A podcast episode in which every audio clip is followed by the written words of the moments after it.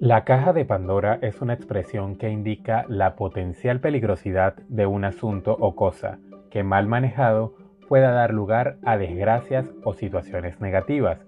En otras palabras, podemos decir que la caja de Pandora también significa hacer una acción en apariencia pequeña o inofensiva, pero que puede traer consecuencias catastróficas. Y es justo eso lo que puede ocurrir con una filtración de casi 12 millones de documentos que revelan riqueza oculta, elusión fiscal y en algunos casos lavado de dinero. Este problema no solo salpica a empresarios, políticos y líderes mundiales, sino también a celebridades del tamaño del señor Julio Iglesias, Miguel Bosé o Shakira. Hola, les saluda Manuel Cordero y hoy les hablaré en palabras sencillas para entender un poco más el famoso caso de los Pandora Papers.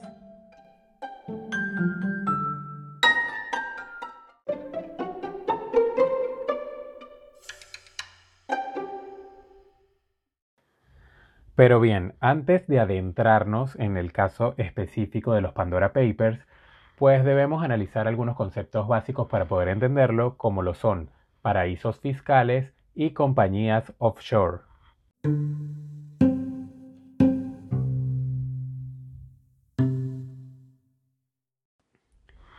¿Qué es un paraíso fiscal?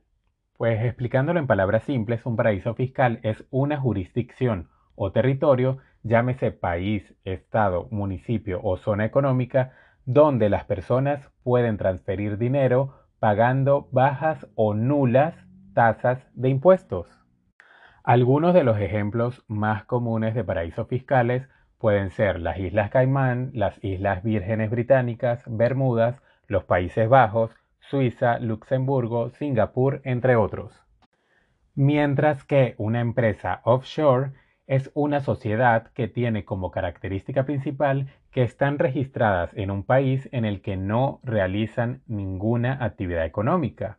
Se trata de un término que puede emplearse para corporaciones, bancos, inversiones y depósitos extranjeros. Y es justo allí donde radica uno de los principales problemas y también descubrimiento de los Pandora Papers, ya que esta modalidad de sociedad pues ha servido para que muchos empresarios a nivel mundial, incluso políticos y mandatarios, ejemplo de Latinoamérica, puedan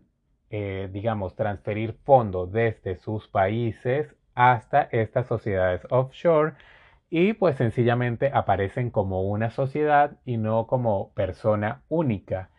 Es por eso que es muy fácil a través de estas empresas pues desviar fondos públicos o incluso llegar a lavar dinero en los paraísos fiscales ampliamente conocidos en todo el mundo.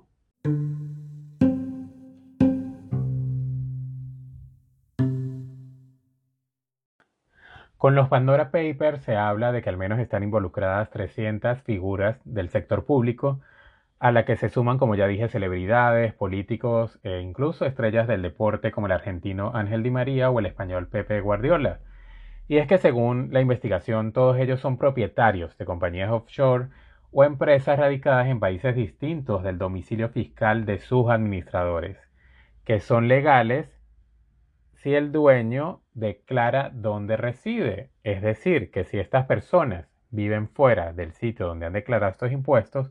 pues se cree que estas compañías offshore suelen usarse para esconder dinero en efectivo o simplemente para evitar impuestos según los investigadores o según los periodistas que dieron a conocer estos millones de documentos. Este trabajo periodístico llamado Pandora Papers y del que seguramente ustedes han escuchado muchísimas noticias en las últimas semanas, pues ha sido coordinado por el Consorcio Internacional de Periodistas de Investigación y también ha contado con la participación de más de 650 reporteros de distintos medios, entre ellos la BBC de Londres. Y con esta investigación, pues sencillamente ha quedado de una vez por todas y bastante expuesto eh, estos 12 millones de documentos de 14 empresas que trabajan en paraísos fiscales como las Islas Vírgenes Británicas, Panamá o Suiza, entre otros. Este tipo de descubrimientos eh, no suele ser nada nuevo. Recuerdo uno de los casos más recientes, que fue el Panama Papers, donde surgió algo similar y donde hubo una filtración pues, de todos los famosos celebridades y políticos que eh, más o menos hacían este, este mismo de procedimientos, en este caso en Panamá. Pero pues ahora han quedado expuestas las cosas una vez más en otros territorios y también mostrando documentos que comprueban pues la veracidad de la información que se está ofreciendo en esta parte y para que ustedes más o menos se hagan una idea, podemos citar el ejemplo del señor Julio Iglesias, quien actualmente tenemos, eh, tiene perdón, 78 años y es un conocido cantante a nivel mundial. Y al menos él, según esta información y según este trabajo de investigación, cuenta con 20 sociedades en el paraíso fiscal de las Islas Vírgenes Británicas. 16 de estas 20 sociedades las tiene junto a su esposa, la holandesa Miranda Riehensberg, y me perdonan si pronuncié mal el apellido, pero está como bien difícil, y otras cuatro solo a su nombre.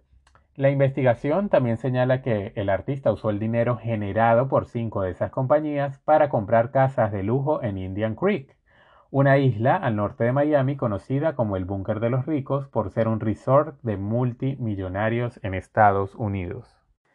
Y según datos del registro oficial del condado de Miami-Dade, divulgados por el Pandora Papers, el valor actual de esas viviendas es de 112 millones de dólares. Además, según la investigación, el cantante usó otra de esas sociedades offshore para adquirir un avión privado y otras seis más para comprar propiedades valoradas en casi 4 millones de dólares.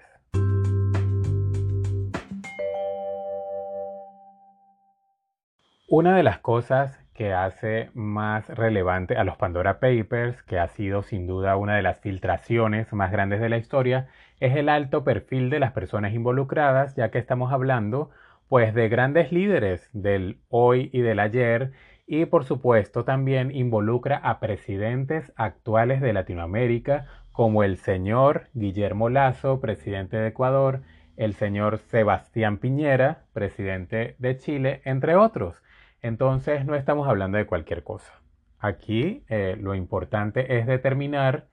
en este caso, si estos presidentes han desviado fondos públicos para estas compañías offshore y, por supuesto, si han canalizado los dineros del Estado de forma errónea. Esto es algo que sencillamente pues y se extiende, ya que hace apenas algunos días eh, se supo y se dio a conocer que el Congreso de Chile abrirá una investigación al presidente en ejercicio, el señor Sebastián Piñera.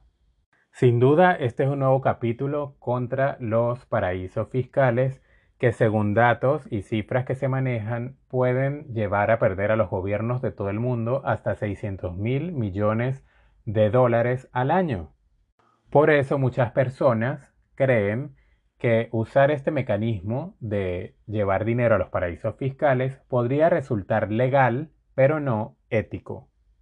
Aquí, por supuesto, que hay varios factores determinantes para saber si estos movimientos han sido legales o no, y por supuesto que es el origen de los fondos y saber si proviene del lavado de dinero o si es dinero público, etc. En el caso del presidente de Ecuador, él mismo ha publicado y ha hecho saber inmediatamente que no ha hecho nada ilegal o nada fuera de la ley. Pero también como en el caso de Chile y como en el caso de República Dominicana, pues seguramente se abrirán investigaciones en lo sucesivo que determinarán qué tan culpables o qué tan inocentes son estos jefes de Estado. Por supuesto, ellos no son los únicos, hay personas o líderes del pasado, como el primer ministro británico, el señor Tony Blair, o algunos reyes incluso a nivel mundial que se han valido de esta modalidad de empresas offshore en paraísos fiscales para, digamos, tener empresas ocultas y adquirir activos, pues de manera que no sea pública y notoria y por supuesto evitar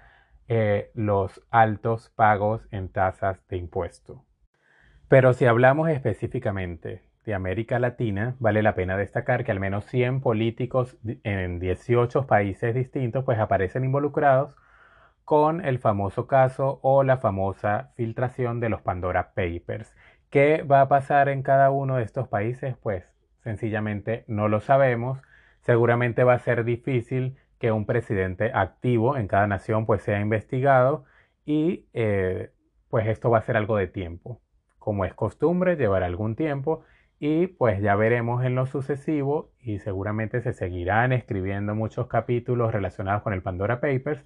y pues sabremos y se pondrá en evidencia qué tan independientes son las justicias de cada uno de estos países. Las revelaciones, pues algunas fueron hace años, otras están siendo actualmente eh, ejecutadas o fueron ejecutadas en los recientes meses o en los recientes años por cada uno de estos políticos, pero pues eh, finalmente son cada uno de los estados quienes determinarán el grado de responsabilidad de cada uno de estos políticos con este ocultamiento de dinero en los paraísos fiscales.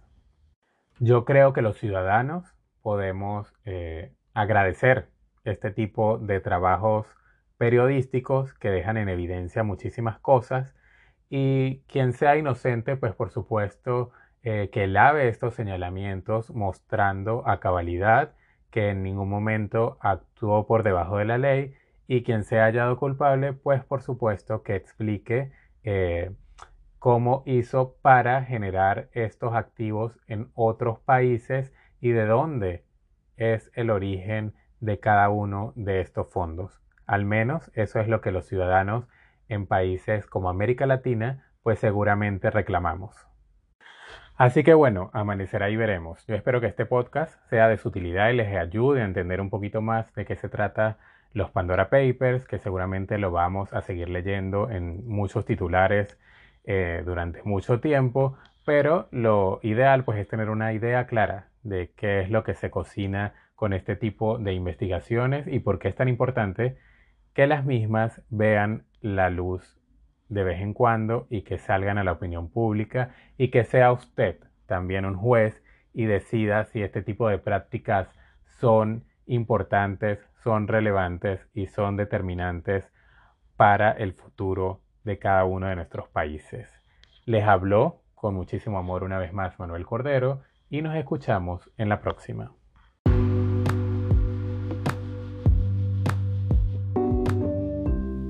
Hablo para ti Manuel Cordero y me despido no sin antes invitarte a suscribirte, comentar y compartir. No te pierdas el próximo episodio.